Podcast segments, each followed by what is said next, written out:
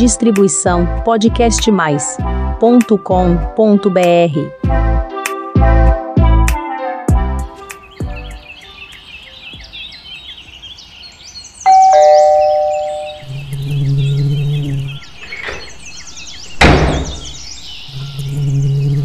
Nossa, que linda flor qualquer um. Deixaram na porta do home office, é? Por que será? Tem um cartão, é? Deixa ver o que está escrito. Hum, que lindo cartão. De quem é o cartão? É de um querido ouvinte. Ele disse que ama jardinagem simples assim. Sim, qualquer um, vamos agradecer o presente. Muito obrigada por estas belas cúrcumas.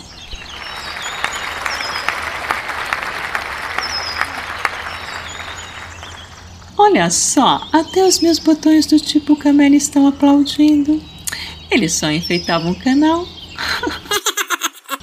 Verdade, qualquer um é que fazemos o canal com muito amor e carinho para você, meu querido ouvinte. Portanto, vamos à apresentação.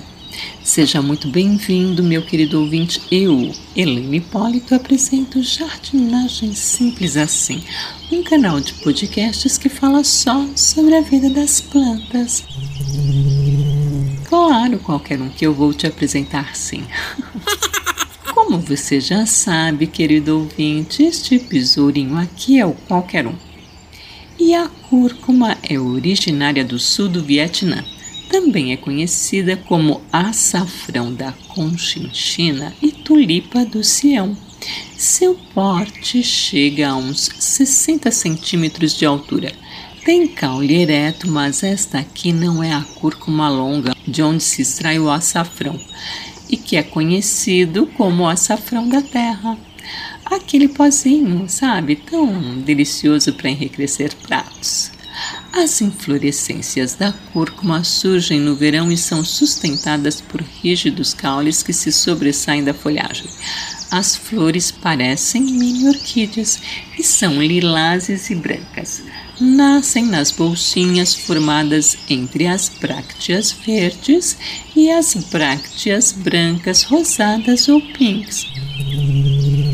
Não, isto não é a flor da cúrcuma, não, qualquer um. Esta parte superior colorida da cúrcuma são brácteas mesmo. Trata-se de uma maneira que a cúrcuma tem de chamar para ela a atenção dos polinizadores. Não mesmo qualquer um. Esta aqui que ganhamos não tem florzinhas ainda não, como já expliquei. É, para provar, vamos tirar uma foto para colocar no canal. Isto, prontinho. Coloque lá, por favor, qualquer um. Não, esta cúrcuma aqui não é a comestível. As folhas desta cúrcuma são longas e chegam a ser quase azuladas, e cada folha tem ao centro uma nervura roxeada. A cúrcuma necessita de sol pleno ou meia sombra para vingar. O solo deve ser fértil e irrigado regularmente, sem excesso de água. Multiplica-se por divisão de rizomas. Isto mesmo, qualquer um rizoma são aqueles caules mais grossinhos que ficam rentes ao solo. Ela, a cúrcuma, fica linda em vasos, em canteiros e serve para arranjos florais.